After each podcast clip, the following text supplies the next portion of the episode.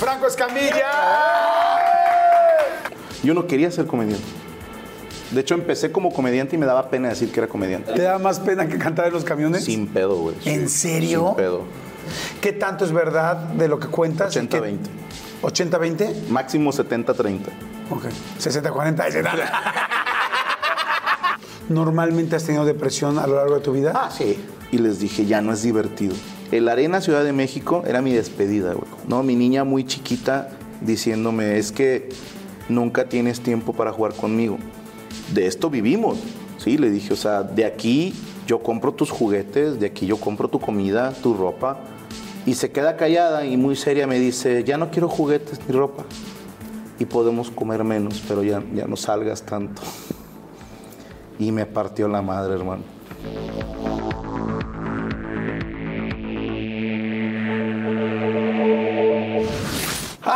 Pues un episodio más. Fíjense, este es el episodio que más nos han pedido. Este es el episodio que más nos han pedido y me da muchísimo gusto. Venimos a Monterrey para poder platicar con él, conocer sus estudios que están increíbles. Y yo ya lo admiro mucho. eh, yo amo el stand-up y él es, pues bueno, evidentemente el rey de- del stand-up. Eh, hay mucha gente muy chingona, hay gente buenísima, pero está muy cañón. Imagínense nada más. Es el primer comediante, stand-upero, como cada quien quiera llamar, este, que llena el Auditorio Nacional en la Ciudad de México dos veces seguidas sold out. En estar este, en la Arena Ciudad de México. Estuvo, fíjense nada más, es el primer latino en agotar el Carnegie Hall en Nueva York. Este, ha dado ha hecho stand-up, ¿no? Para esas personas que dicen, no, mijito, no te dediques a eso, que eso no te va, este, dedícate a algo que te dé dinero. Se le ha hecho nada más stand-up en Hong Kong, en Sydney, en Milán, en Dubái, en Japón, en Argentina, en Francia, en España, en Estados Unidos, en Australia y un chingo de cosas más. Pero mejor se los presento porque ya lo conocen. Franco Escamilla. Amigo, qué chido. Qué chingo de estar aquí contigo y conocerte, güey. Sí, sí. Oye, dice, qué, loco, qué, qué chistoso verte, Jordi, que sigues vivo, cabrón. Sí, ¿no? Eres yo. Tú me veías de chiquito. Sí, yo te veía de chiquito, cabrón.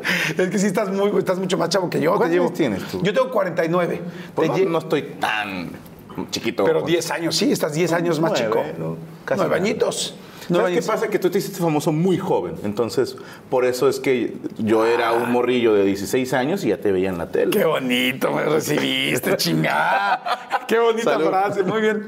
Y salud, amigo. ¿Tú eres de Carajillo? Sí, ahorita sí, ando crudo. ¿Andas Es crudo? la segunda vez en mi vida que ando crudo. Te tocó este, llegar en el momento de mi vida, la segunda vez que, me, que, que una noche antes me puse ebrio. Sí, no te preocupes, amigo. Yo estoy muy acostumbrado. Te voy a ir, te voy a ir orientando y te voy a ir llevando Sí, por todo pero, oye, este... pero sí siento que tiemblas, güey. O sea, Ah, sí, pero ahorita sí, te conectas. Sí, sí, ahorita sí, sí. ¿Sientes el pájaro piedra? ¿Sientes que te hablo y, y que soy Adal Ramones? No. Siento que en cualquier momento voy a escuchar la risa de Mauricio Castillo. güey. Ay, buen marido, le mando muchos saludos. Oigan, pues bueno, bienvenidos a todos. Este va a estar increíble poder platicar con Franco. Vamos a hablar de todo, ya saben ustedes, échense un drink. Como ya saben, mándenos las fotos y disfrutemos un ratito Va. chingón y padre de platicar. Oye, a ver, es Franco Javier López Escamilla. Ese soy yo. ¿Por qué Franco? ¿Por qué Escamilla? ¿Cómo estuvo ese rollo? Eran, eh, ¿cómo te diré? Mis opciones de nombre artístico no eran muchas. Yo lo decía en un monólogo. Franco López suena como a Pancho López, la que cantaba Chabelo. Ajá. Y Javier López suena totalmente a Chabelo. Sí. Javier Escamilla, no sé por qué suena nombre como de arquitecto. Y, y Franco Escamilla se me hacía el que quedaba mejor. Ok. Y en un sentido romántico, porque era mi nombre de cantante, yo empecé como cantante, Ajá. entonces yo decía, mis hijos van a llevar el apellido de mi padre. Y mi música va a llevar el apellido de mi madre. Mis papás, eh, no sé por qué, decidieron ponerme Franco. Mi mamá me dijo una vez, no sé si sea cierto, que era la manera que ella le decía de cariño a mi papá. Mi papá se llama Francisco, Francisco Javier López Campos. Entonces, eh, a ellos les gustaba el nombre Franco. Van a registro civil en Cuautla, Morelos, tierra de héroes, benditos tus hijos, hermoso tu suelo. Y la, ya ves que antes las morras de registro civil como que decían, pues yo digo que se escribe así y me vale madre, ¿no? Y le dicen, se va a llamar Franco López Escamilla. Y la muchacha le dice, pero Franco es apellido. No, es, es nombre también. este, se va a llamar Franco. Dijo, es que es, es apellido. Pónganle otro nombre para que la gente entienda que esto es real, ¿eh? Por huevos de la de registro civil, o como se llame donde registras a los niños, este, por, por sus huevos me llamo Franco Javier, porque dijeron, pues póngale Javier, que así se llama su papá también, ¿no? y ya, pero yo me iba a llamar nada más Franco López Escamilla, y me pusieron el Javier por huevos de la morra esta. Pues salud por ella, Salud ¿no? por O sea, ella. salud por ella. Porque además, pues mira, ahora un nombre muy, muy conocido, muy famoso. Y muy chingón, o sea, que estuvo perfecto, ¿no? Oye, que no se cayó. hueles. No, Qué, qué interesante. O sea, si yo ahorita me echo uno, ¿no? no. Está bueno, pero sí percibo sabores. O sea, si Y, llega. y también pues, me arden los ojos. Y tampoco soy sordo. Oye, qué chistoso eso, cabrón. O sea, Sí, sí, sí. O sea, en serio, sí. O sea, ningún olor feo, fétido. Pues Nada. pasas por un lugar que, puta, huele de la chingada, tal. No me doy cuenta. No, te das cuenta. ¿Cómo estuvo? ¿Por qué? Ahí te va, tengo varias teorías al respecto. Eh, la más creíble ¿no? es un tema de alergias. Ok. Perdón, ¿sí olías? Sí, todavía hasta los veintitantos años eh, yo olía y de repente, ¿sabes cómo empezó?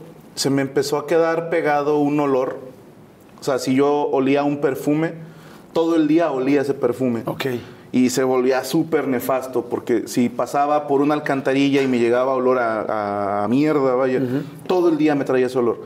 Entonces, imagínate estar comiendo mientras hueles eso. Sí, Así se me quedó y luego empecé a oler como a quemado todo el tiempo y alguien por ahí me asustó y me dijo, eh, güey, eso, eso eh, suena a un tumor, suena a cáncer, no sé. A la madre. De esos güeyes que dan sí, recetas, ¿no? Sí, de esos Que van sí. por la vida dando diagnósticos. Sí, que estoy, ¿dónde estudiaste, hijo de Sí, no, no, no. Entonces... Pero te preocupan los Un cabrones. chingo, si no duermes. O sea, dices, suena, suena. ¿Sabes qué pasa cuando un ignorante lo, lo, lo alecciona a un pendejo?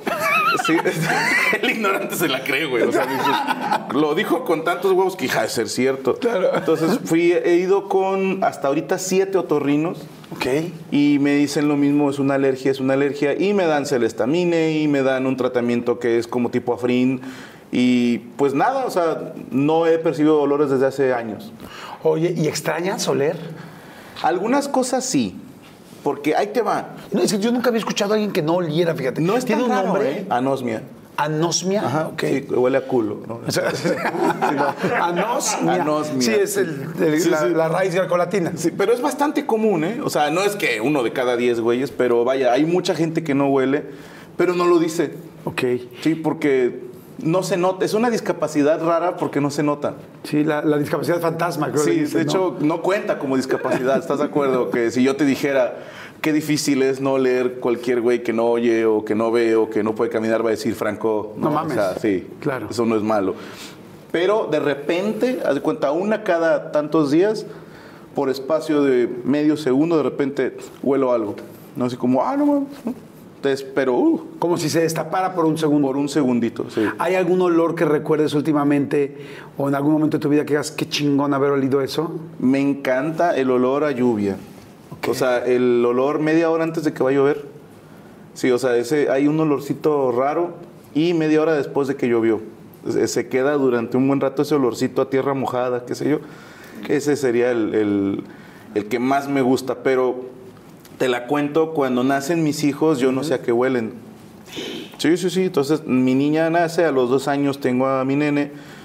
Y un día, cuando él tenía como año y medio, de que estoy acostado en la tele, lo tengo aquí cargado, Rodrigo. a Rodrigo, y de repente me llegó un olor a bebé y me solté a llorar, cabrón. O sea, sí, es así de que teniéndolo así, viendo la tele, me llegó su olor y yo, no manches, y mi esposa, ¿qué, qué tienes? Y es que me llegó el olor a este güey, ¿no? Y dije, gracias a Dios no estaba haciendo el baño. Si no, imagínate la única vez que momento, lo huelo. ¿no? sí, que- La única vez que lo huelo y cagado, madre Sí, santa, sí, pero Oye, sí pero fue qué muy padre. bonito. Sí, sí, sí. O sea, oler eso. Y fíjate que dicen, o no dicen, está comprobado, que tu cuerpo, para poder conectarse con el de otra persona, tiene que aceptar el olor de la otra persona. Tiene sentido. ¿Conociste a tu esposa cuando todavía olías? Sí, no, huele delicioso. ¿Cómo era este chavito? ¿Tienes una hermana más grande, más chica? Tengo una hermana más grande, Mariana. Ella es ginecóloga, no quiso hacer dinero, se hizo médico. ¿A qué jugabas? ¿Eras muy amiguero? ¿Cómo eras? Híjole, amiguero, amiguero no.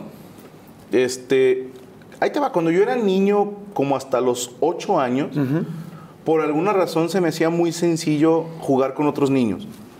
O sea, eh, como que es más sencillo con los morros. Conectar con Sí. más chavito. Alguien llega y, hey, ¿puedo jugar? Y no, sí, ah, ni modo. O sí, güey, ¿no? Y ya, no hay puntos medios. No te echan mentiras, no te dicen, ay, es que somos cinco y este juego es para... O sea, no, no mienten como adultos, sí. Sí, los niños son bien netas. Sí, no, nos caes mal. Y si como, ah, pues chinguen a su madre y te vas. Sí. Te duele, pero es claro. Claro, pero te duele en ese momento nada más, no, no te dan largas. Pero de, de muy niño eh, tenía yo unos vecinitos, se llamaban, uno se llama Luis Miguel, fíjate, ahora es doctor en Puebla, eh, Mauricio y Rodrigo, y ellos eran unos vecinitos, que eran tres hermanos que estaban seguiditos, y con ellos yo me juntaba para jugar. Y luego como mi papá vio que no tenía muchos amigos, hizo un equipo de fútbol y ahí como que me hice amigo de los compañeros del equipo de fútbol, que a la postre fueron amiguitos míos en primaria. Pero ya en secundaria sí batallé un chorro, güey. O sea, no, no me hallaba con nadie y pues no sé en, en qué momento como que me hice bien asocial, no antisocial. Parasocial, vamos a llamarlo. ¿Por qué crees tú te eh, eras penoso, introvertido? Porque yo, yo te veo hoy, pues, eres un güey muy divertido, es muy Gracias. buen cuate, te veo con tus amigos, te veo con todos, te veo como muy cercano. Digo, aunque no tengo la oportunidad todavía de conocerte tan cerca, pero ya la tendremos. Estás en Sí, eso. está- estamos en eso. Estás a punto de conocerme. Este, lo que sí veo es que pues, eres un cuate muy afable. Gracias. Eh, en secundaria o en esta etapa, ¿cómo eras? Sabes que toda la primaria fui el abanderado. Ok. ¿Va? Entonces, de primero a quinto de primaria, en primer año me avanzaron a segundo. Entonces yo era el más chavito de mi salón. Ok. Era un niño de seis años, todos eran de siete para cumplir ocho. Entonces, pues sí, a esa... Ahorita un güey de 39, uno de 40 no se nota, Sí. pero de niño sí. Sí, claro. Eres chaparrito, eres físicamente vulnerable. Entonces sí me buleaban bastante. El colmo fue un maestro que en el infierno esté, que ya se murió, que hasta el maestro me buleó, güey. O sea, como que dices tú, por, ¿no? ¡Qué gandalla! Sí, güey, íbamos a entrenar foot, eh, había un equipo de ahí de la escuela, que yo estaba en ese equipo porque mi papá era amigo del güey, ¿sí? o sea, nepotismo, mal pedo, si no, no hay forma que yo estuviera en la selección, no hay forma. Este, saludos, Chiquis García. No, te. Este- Pero estaba en el equipo, entonces eh, llega un niño al salón, profe, ¿me permite a los de fútbol para que vengan a entrenar? Y el maestro ve que me levanto, me dice, ¿tú a dónde vas? Le dije, ah, es que estoy en el equipo de fútbol. Dijo, chinga, ¿de qué juegas? ¿De balón? No por Dios mames. santo, güey. Entonces, todo el salón cagado de risa. Y así como que, chale, pinche señor. Y, y sí, sí te, qué que no, sí, sí te deja con, ah, pinche viejo, ¿no? Pero ya se murió, gracias a Dios. Este, y era gordo él. Entonces también digo, tú como que no tienes para decirme, ¿no? Es que en realidad nadie, na- nadie debe de decirle a otra persona y hacerlo sentir incómodo. Punto, pero, pero... si tú me dices pinche gordo, digo, pues eres flaco, ¿no? O sea, digo, va. Pero si eres gordo y le dices gordo a otro gordo, eres un traidor a la sangre, güey. O sea, Sí. sí. Al colesterol, ¿no? Sí, totalmente. O sea, ¿qué pedo con tus triglicéridos, güey? O sea, Oye, qué gandalla. ¿no? Pues esas cosas lastiman un chorro, y más cuando sí, está chavito. sí te hacen inseguro. Sí, claro. Entonces, eh, pues yo no tuve novia en primaria como otros compañeros, sí. Y a veces ese despertar por ahí de cuarto o quinto, que dices como que ya no me caen gordas las niñas, pero cuando... Ahí te va, cuando eres el niño que saca buenas calificaciones, no le caes muy bien a todos. Sí. Si aparte eres fácil de bulear, pues como que los morros de mi salón liberaban sus frustraciones y, y no, no te dan, socialmente eres nada, ¿no? Entonces con eso entra a secundaria, con ese viaje y toda la secundaria también, pues el bullying o el que, el, no sé, la morra que te gusta ni siquiera sabe cómo te llamas o cosas así. Que la- ahorita la lejanía digo, hay problemas de primer mundo, ¿estás de acuerdo? O sea, mínimo tenía que comer y tenía una casa donde vivir, pero en aquel entonces sí me pegaban esos No, problemas. pues claro que sí, güey, por supuesto que te pega. No, cuando, como dices tú, cuando uno de- descubre, o sea, más bien pasa de la amistad a tener intenciones con las niñas y la niña no te pela y te tiran mala onda por otro lado, te- sí es perro, claro que es difícil. Claro. Y tienes que ver cómo le vas sacando. Oye, y, y tú desde chavito eras, tenías esta vis cómica, esa agilidad mental que, que tienes. Bueno, Nunca. ¿No? Nunca. Quizás sí la tenías, pero... pero Ojo que no la soltaba. ¿no? Sí, no, pues quizá porque te sacaban de onda los otros y decías como que no, me la quedo para mí. Sí, sabes que desde muy niño soy muy fan del maestro Polo Polo Y me acuerdo tanto la primera vez, eh, todo el mundo lo, en aquel entonces lo admiraba por aquel chiste del hipódromo. Ajá, de los caballos. Porque es un texto rapidísimo y quiero pensar que aprendértelo es, es bastante pesado. Era un chiste muy creativo. Pero yo me acuerdo que cuando escuché El León de Melena Negra, dije que este señor es, es, es el rey, me explico. O sea, para mí es. O el viaje a España, güey. Este, entonces, cuando mi papá tenía dos cassettes de Polo Polo y no sé por qué había en la casa un cassette de los tepichines, no sé si te acuerdas de Claro, por supuesto. El anti-show de los tepichines. Entonces, yo ya sabía dónde los guardaba mi papá y de repente se, alguien se apendejaba. Mi hermana tenía un Walkman, entonces, eh, fíjate, la regla era, puedes usarlo, pero tú compra tus pilas. Porque el Walkman se gastaba mucho las pilas.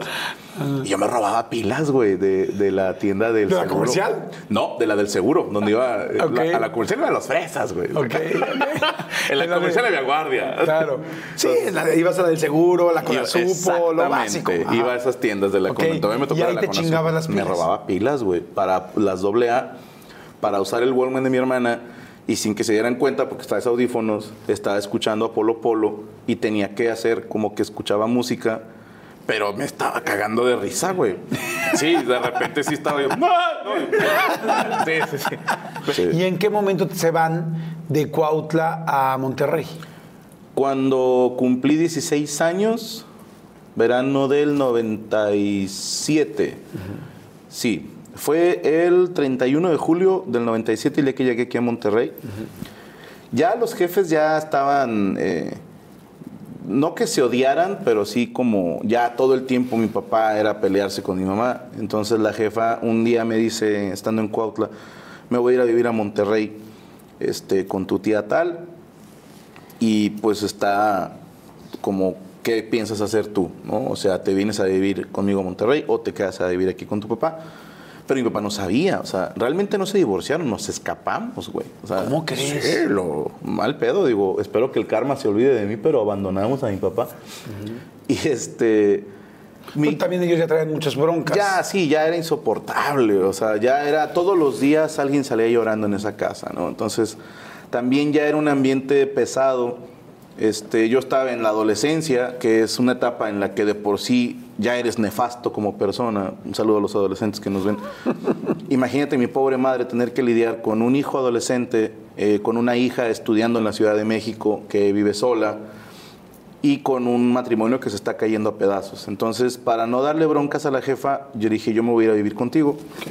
Y eh, siempre fuimos jodidos, no pobres, pero yo decía que era jodido fresa porque yo no tenía que trabajar. Sí, o sea, mi papá nos mantenía, ¿no? Y yo tenía un trabajo en la Casa de la Cultura de Cuautla, en el ex convento de San Diego, creo que todavía existe la Casa de la Cultura ahí. Y me pagaban, por decirte, 20 pesos por alumno al mes. Y tenía seis alumnos. O sea, realmente lo que cobraba era. Te lo gastas en un día en la tienda, ¿no? Pero era- a mí me gustaba dar clases de guitarra ahí. Y a mi papá le cagaba que yo trabajara ahí. Me decía, eso no es un trabajo. En un trabajo se suda, se, se cansa, son, son ocho horas, no, no estar haciéndole al pendejo con la guitarrita, ¿no? Entonces. Y luego yo decía, eh, una vez nada más le contesté, le dije, dude, tú eres dibujante, o sea, tú no sudas ni te cansas. Sí, o sea, yo esperaría que un artista apoyara a otro artista. Entonces también se fracturó Lo mismo que nuestra pasaba relación. con el maestro, ¿no? Exactamente. Que te decías, es como la Sí, misma apoyo entre gordos, ¿no? O sea, porque sí entiendo mucho papás que de repente cuando decían es que, que traigan más la idea del campo o del trabajo duro o del obrero. Pero si tu papá se dedicaba a eso mismo, pues era como extraño, ¿no? Pero, ¿sabes qué pasa? Eh, lo contaba, porque ahorita hace mucho que no hago el show, pero en el show payaso le platicaba a la gente, no estoy por la labor de marcar como villano a mi papá, sim sencillamente él me educó como lo educaron a él y le cambió dos, tres cosas como para suavizarla, ¿no? Mi abuelo sí era una mierda, con todo respeto, en paz descanse, pero sí era un pésimo padre, un pésimo esposo y yo digo, mi papá salió bastante bien para haber tenido esos ejemplos. Pero mi papá quería ser futbolista y mi abuelo le dijo, no, no, no, eres un gran dibujante, tú te vas a di- dedicar a dibujar. Y mis papás decían, tienes muy buenas calificaciones, Sí, o sea, puedes estudiar la carrera que tú quieras. ¿Por qué tocas guitarra? Exactamente, o sea, no es un desperdicio, fue lo que más se decía, ¿no? Estás desperdiciando. Y yo quería irme a la médico militar, güey, cuando estaba en secundaria. ¿Ah, sí? Sí, era mi sueño, ser médico ¿Te gustaba militar. como el orden, como No, en absoluto, pero eh, me gustaba el respeto que, que da un, un- un médico y el respeto que da un militar.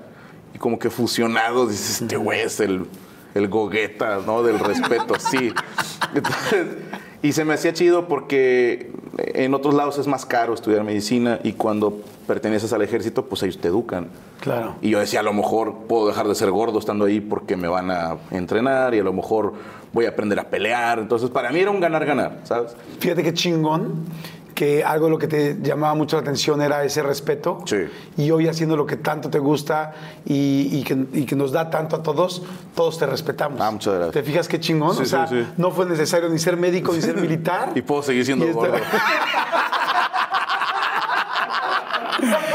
¿Sabes qué? Si tienes, generas mucho respeto Gracias. porque eres una persona que hace las cosas muy bien. O sea, no, Muchas no es broma decir el comediante de habla hispana o el estandopero de habla hispana más importante. O sea, pero la realidad hoy es esa. Ok. O sea, evidentemente hablar en primera persona es difícil. Tú Sí, no va a ser tan, tan fácil que lo digas, pero yo sí lo puedo decir. Perfecto. Y esa es la neta. Que, qué chingón que viniste, Sí, cabrón. qué chido, güey. Gracias, Oye, güey. Fíjate que sí está bien fuerte esa parte. Yo tuve una etapa también muy cabrona que perdí a mi papá como 20 años, que perdí, me refiero a perder emocionalmente, que fue muy duro conmigo, muy cabrón. En mi caso hubo problemas de alcohol muy serios y mi papá llegaba a gritar cabrón y como yo era el que me le ponía el tiro, puta, era terrible. Entonces entiendo muy bien lo difícil que es de repente estar con un papá que posteriormente puedes perdonar, entender, querer, aceptar, totalmente. pero que hubo un momento cabrón. Esa fue la decisión por irte, el por qué irte con tu mamá.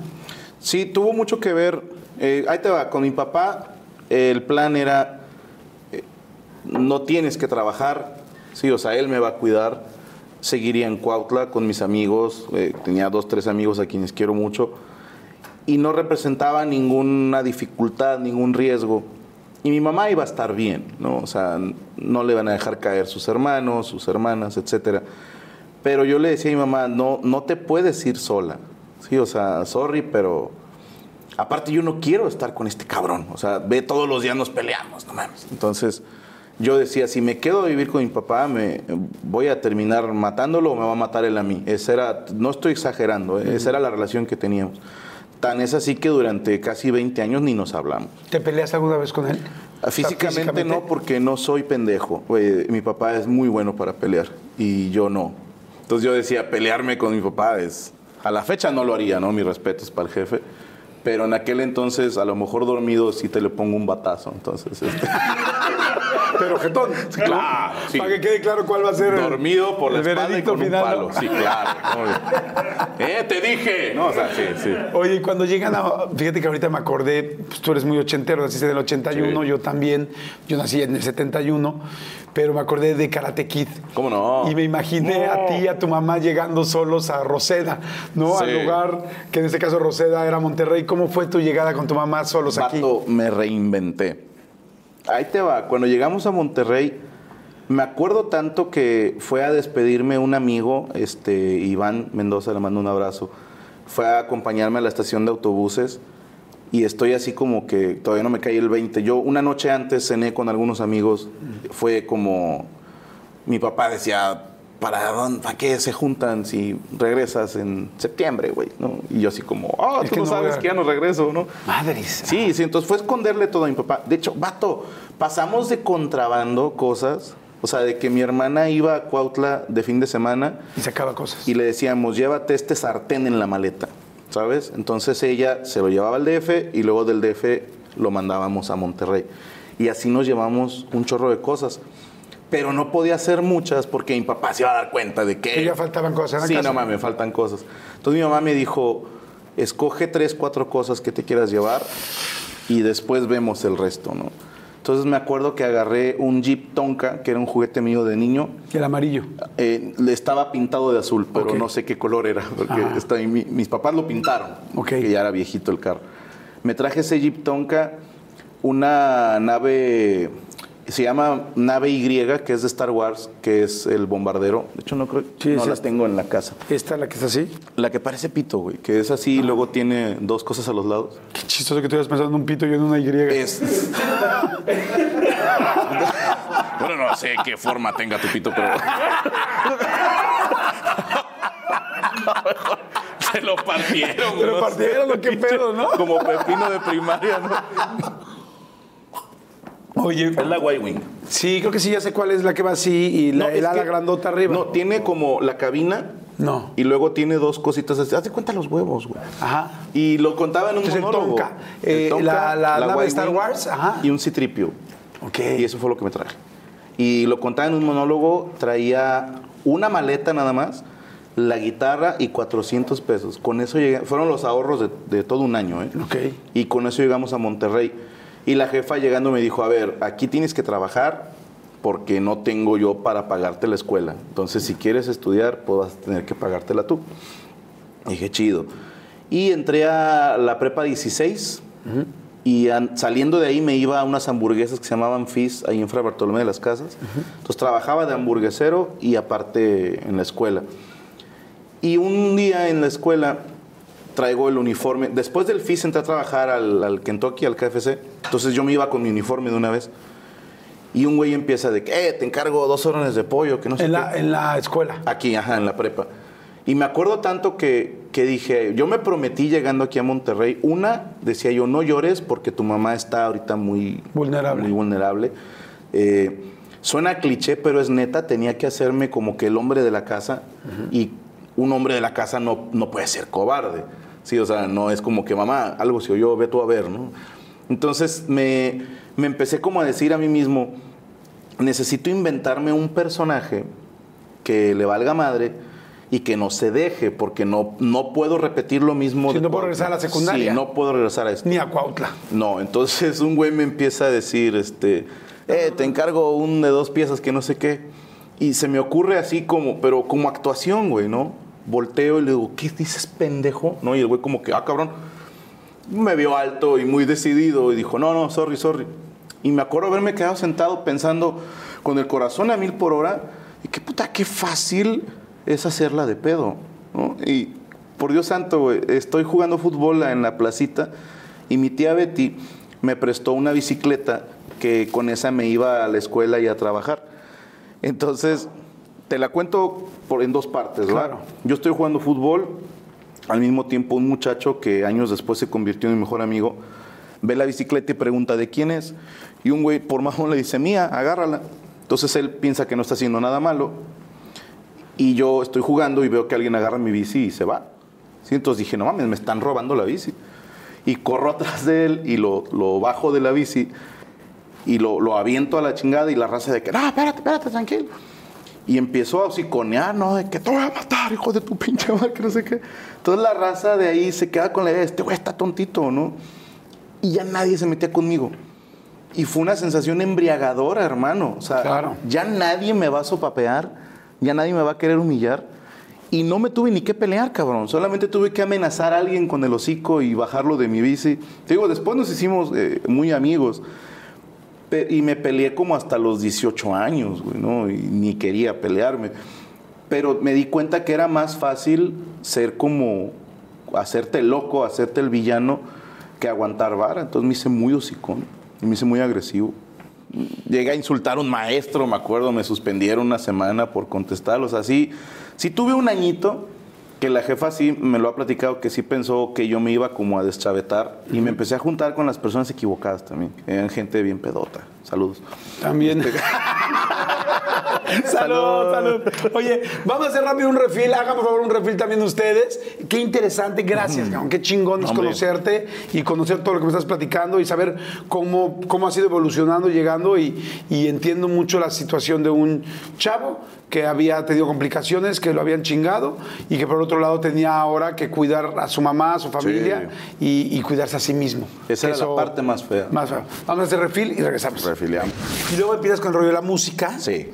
Este, ¿dónde tocabas? ¿Dónde cantabas? Bueno, ya sabías guitarra, ya escuché. Sé que estudiaste en la Nacional de Música. Sí, señor. Sé que estudiaste también criminología tres años, que eso está, está muy random, pero muy interesante. y este, pero ¿cómo empieza la música? Cuando llego a Monterrey, ni por aquí me pasaba. Ok. Y me entero que aquí existe una escuela que se llama Escuela Superior de Música y Danza de Monterrey. Antes se llamaba la Carmen Romano. Entonces le digo a la jefa, yo quiero estudiar ahí. Y me dice, primero terminar la prepa. Porque al haberme salido de Cuautla, me faltaba un año de prepa que aquí me hicieron hacer dos. Ok. Entonces entro a la escuela de música y para poder pagármela me iba a cantar a los camiones. Ok. Entonces eh, cantaba, por decirte, dos horas, me iba a clases y me regresaba tocando en el camión. Ok. Entonces pedía y ya me quedaba sentado. Entonces, pues es un negociazo porque no gastas en pasajes. Cantar en el camión te lleva a donde tú quieras. ¿no? Y un día un camarada... ¿Siempre dan? No. Ah, no. No, pues hay gente que, que trae el dinero medido. O sea, que dices, traigo lo del camión y si O te sea, doy... ¿puedes cantar media hora, una hora y que no recibas ni un peso? Difícilmente, pero sí puede pasar. Ok. Mira, lo más jodido que me fue es que te subes al camión y cantas tres rolas y luego te bajas. Y sacas por camión, no sé, 20 pesos, Ok. pero lo haces 10 veces y ya llevas 200. Pregunta, ¿disfrutas la canción? ¿Alguien que canta disfruta la música? Sí. ¿Disfruta la canción en el camión? No. ¿O en realidad estás pensando en, puto, ojalá que sí me den? No, de entrada a mí me daba mucha vergüenza pedir. güey. Ok. O sea, se sentía como limosnear, ¿sabes? Y también te hace más mañoso porque no es lo mismo cantar aquí sentadito o con la estudiantina, con la rondalla, en un escenario, a en un camión que los camioneros, Dios me los bendiga, pero manejan horrendo, güey. Entonces te haces mañoso de cómo recargarte de, o cómo pararte, eh, caminar como marinero, ¿no? Para no darte en tu madre porque es- es- las manos están ocupadas. Y de cantar fuerte, porque los que están en adelante te escuchan, los de hasta atrás dicen, ah, chinga, había un güey cantando, o sea. Ni supe. Pero es, es un gran entrenamiento. Y un día, de puros puntos, un camarada me dice, vamos a meternos a cantar aquí en un restaurante que se llama La Torta Brava, algo así. Tortas Bravas, no me acuerdo. Cantamos y sacamos más que en un camión, pidiendo entre las mesas. Y da tantito menos vergüenza, tantito menos. Y había un restaurante que se llamaba Monjitas. Y en aquel entonces yo cantaba en un coro de iglesia. Y por una vez que me contrataron para cantar el Ave María, la persona que me contrató me trajo una grabación, dijo, es este Ave María, quiero que lo cantes en mi boda. Y ahí me tienes eh, inventándome la letra porque pues está en latín, cabrón. ¿no? Entonces, a lo que yo le entendía, la anoté. Y había un restaurante que se llama Monjitas y me dice un camarada, ¿a que no te metes al Monjitas a cantar el Ave María? Y yo, "Ah, fácil, güey. A huevo. Me metí y lo canté. Ah, Imagínate, estás en un restaurante así, bien X, de repente un pendejo, ¿no? Ave María. Y todos de cachinga. Y yo aventándome la risa, güey. Y dije, pues ya, y, y me aplauden, cabrón. ¿no? Y me aplauden. Y yo, gracias, pero pues prefiero, eh, más que su aplauso, yo les quiero pedir una cooperación. Dije, no vivo del aplauso, ¿no? Y se, se, se rieron, ahí me dieron. Y empezamos a cantar ahora en restaurantes. Ok. En una ocasión, en ese restaurante está un señor que se me, acer- se me acerca y me dice, oye, ¿te interesaría ir a cantar a un programa de televisión? Dije, ¿me vas a pagar? Dijo, no. Pero pues ahí te puede ver más gente. Mira, ve mañana a hablar conmigo. Soy productor en Televisa Monterrey. Ah, chingón. Fui a cantar. Yo pensé que a raíz de ahí me iba a ser famoso cantando. Pero conozco a un vato que me dice, ¿por qué no pides trabajo en tal bar como cantante? El dueño, eh, yo lo conozco y sé que le gusta la trova. Y fui a pedir chance a un restaurante que se llamaba Pámpano, del señor Santiago. Chago, te mando un abrazo. Y me acuerdo tanto, fui a audicionar un domingo que hacían paella y no había micrófonos ni nada. Me dijo, mira, carnal, ahorita no tengo chance de audicionarte. Le dije, güey, hay un escenario. Déjame tocar. Sí, pero no está conectado el micrófono. Le dije, no necesito micrófono, yo canto en camiones, güey. Y dijo, sí, súbete. Está hasta la madre el restaurante. Y empiezo a cantar el andariego, ¿no? Que es una canción que al final le pegas a la mamada, donde dice, sí, sí, sí. Eh, es que al final dice, y por Dios, olvídame después, ¿no? En el y por Dios lo mantenía, ¿no? Tenía mi marca en 52 segundos. Ay, cabrón. Sí, sí, sí. Y por Dios. Y te quedas ahí. Entonces la gente está comiendo y de repente, pues, este pendejo se va a ahogar, güey, ¿no? Y estoy yo, ta, ta, ta, ta, no. Y luego, olvídame después. No, la trepas acá. Ah, la madre. Y me dan el trabajo y me quedo a trabajar ahí, que después supe que era un bar de comedia. Entonces yo cantaba y después de mí seguían los comediantes. Ah, ese fue el caminito. güey. Ok, y te seguían los, los comediantes. Tú estabas este, cantando normalmente. ¿Eras el cantante principal? Sí, Franco Trovador, así me anunciaban. Franco Trovador. No les interesó mi apellido. O sea, en el periódico viene anunciado Lalo La Palma, Héctor San Marino y Franco Trovador. ¿no? O sea, Ok. la mica y ahí nomás. Y eh, ahí había comedia. Sí. Y, entonces, ¿Y en qué momento, en algún momento en ese lugar, pasas del canto a la comedia? Pasaron tres años. Ok. Porque yo de cantar ahí eh, me invitan a un café que se llamaba El Punto, en la colonia Náhuac. Y de ahí me invitan a uno que se llamaba La Casa Amarilla, en el barrio antiguo. Tuve una banda y tocábamos en los bares de barrio antiguo antes de que pasara todo el desmadre. Y cuando empieza el desmadre de la inseguridad y el tema de, de peleas de plazas y eso, se, se acaba el barrio antiguo y yo regreso al Pámpano, que ahora se llama Merequetengue. Y ahora Oscar Burgos era socio. A Oscar lo conozco muy Sí, bien. Claro, mi padrino. él. Y Oscar me empieza a jalar de que yo cantaba una rola de humor que se llama Coromil y me decía, métele unos chistes a esa canción al principio o al final. Y es una rutina de comedia y la estás cagando en no hacerlo. Yo le decía, es que los comediantes son músicos frustrados. Saludos. Y este, yo no quería ser comediante. De hecho, empecé como comediante y me daba pena decir que era comediante. ¿En serio? Por Dios santo. No me gustaba que me dijeran que era comediante. Hasta ¿Te yo da les- más pena que cantar en los camiones? sin pedo, güey. ¿En serio? Sin pedo. No, Porque me sonaba como al payasito, un pedo así. Y yo traía mis traumas de, de no quiero que se rían de mí, no quiero que se burlen de mí. ¿Y cuándo fue el primer momento que en un escenario cuentas algo o haces algo chistoso? Cuando no llega el comediante que va a abrir. O sea, yo abro como cantante, ¿va? Y luego sigue un comediante y luego el otro. El primer güey no llegó. Ok. Y Chago me dice, necesito que te hagas 40 minutos más en lo que llega el otro comediante. Y yo llevaba ya dos horas cantando. Y le dije, güey, ya se me acabó el repertorio. O sea, yo traía, todavía las tengo unas libretas bien ojetes y este... y ahí no había tril, entonces era una silla alta de las de barra. Ajá. La ponía hacia mí y ahí recargaba la libreta. Entonces Claro. le dije, güey, ya me acabé las libretas. O sea, ya no me sé más canciones O sea, te habías chingado ya todas. todo el repertorio. Dijo, canta lo que sea, güey. Dije, bueno, entonces, Besos de ceniza. sí, no, empecé a cantar las mías, güey. Ok. Y la gente me empezó a mandar al carajo, ¿no? Porque dijeron, esas rolas no las conocemos. Y ese mismo día yo había tenido una discusión con un mecánico que me quiso robar con la transmisión, güey. Es que me dijo, no, la, la dirección del carro. Me dijo, hay un problema con tu carro, güey. Como es dirección hidráulica, se le chingó la no sé qué y te va a salir en 5 mil pesos. Cuando yo ganaba 850 a la semana, güey. Que me digas, te va a costar 5 mil pesos, es, pues, ya valió madre, ¿no? Y me acuerdo tanto que estoy en la casa todo agüitado y me dice un camarada, ¿qué traes? No, pues es que pasó este pedo así y así. Y me dice, ¿tu carro tiene dirección hidráulica? Le digo, ni puta idea. Dijo, se me hace que no, güey. Y ya mames, entonces fuimos a otro taller mecánico, nada más a preguntarle, oye carnal, ¿Este coche? ¿este carro trae dirección hidráulica? Me dice, no mames, no. Y yo, es que en tal lugar me están diciendo, no, te están picando los ojos. Y ahí voy otra vez. Oye, mi hijo de tu pinche madre. Me vengo enterando que mi carro no tiene dirección hidráulica.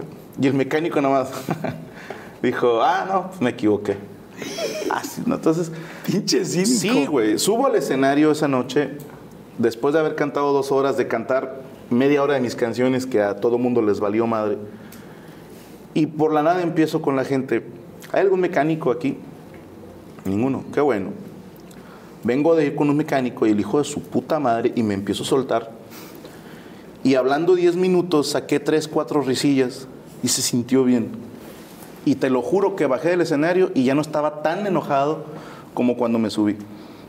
Entonces, eh, Chago me dice, ya llegó el comediante, ya mañana nos vemos. Al otro día, los últimos 10 minutos, vuelvo a contar la historia del mecánico y vuelvo a sacar las mismas 3, 4 risas y dije, quiero hacer esto toda mi vida. Wow. Sí, sí. O sea, estabas haciendo tus primeros gags, tus primeros chistes. Claro, los repetiste y dijiste, esto funciona así. Sí, y, y ahí te va.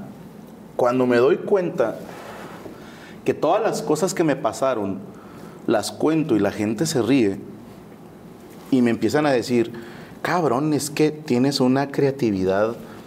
Y yo, sí, soy la mamada, ¿no? O sea, por dentro, pues es cierto, güey. O sea, y, y empieza a hacerse catártico. Contar todo lo que antes me daba tanta vergüenza lo que me había pasado y ahora te lo juro que me pasa algo y digo, ay, hoy se come. O sea, sí, sí, sí, esto, esto va a ser chiste. Sí, lo vas agarrando. Claro. Y así es- vas haciendo tu comedia de lo que haces Totalmente. todos los días. ¿Qué tanto es verdad de lo que cuentas? y qué- 80-20. ¿80-20? Máximo 70-30. Ok. 60-40.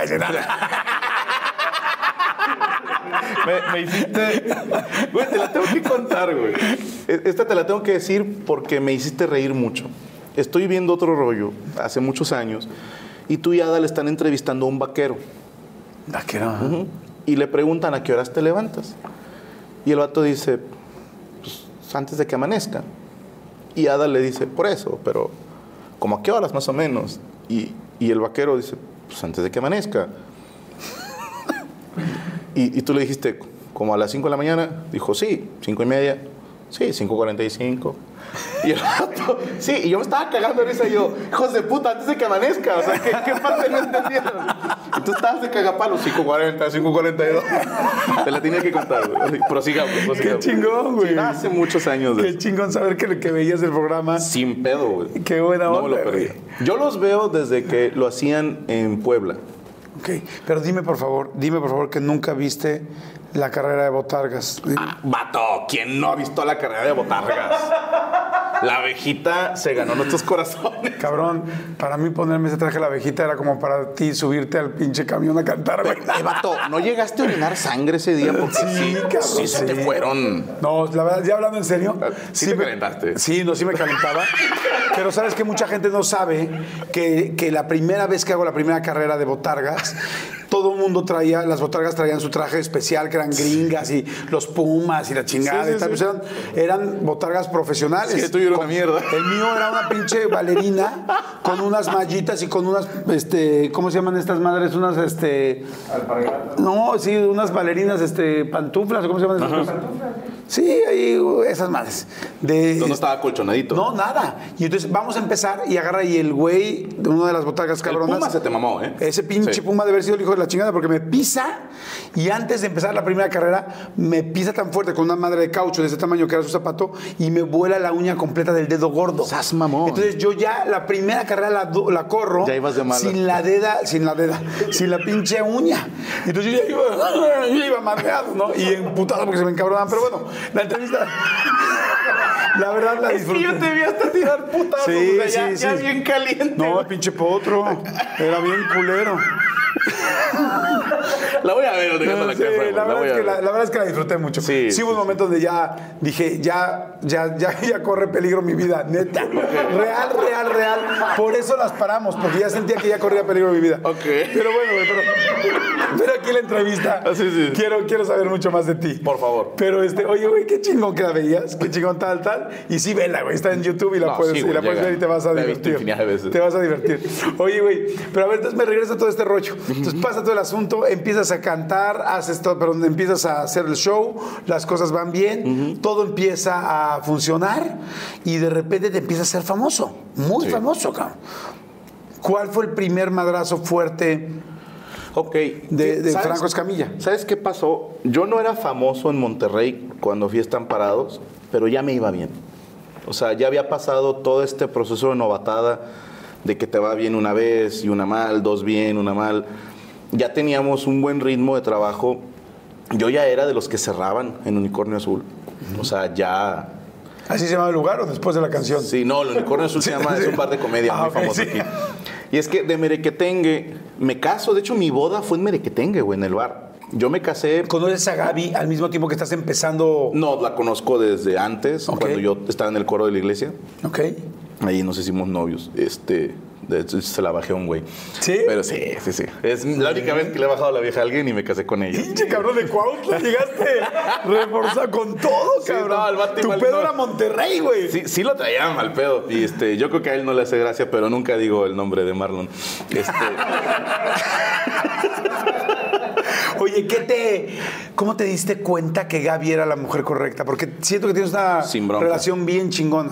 gracias, güey. Eh, éramos novios. Ya- ya- yo le tiré rollo cuando ella tenía su novio. Ok. Entonces yo fui su amigo un chingo de rato. Ok. ¿va? Y después empezamos a salir y se sentía como raro. Como, ahí te va, de mi parte, como que ella era prohibida y ya no. Entonces, como que me empecé a confundir, dije, ¿qué estoy haciendo? Porque- Prohibida porque era tu amiga y no, era porque era novia. y porque tenía su novio. Ok.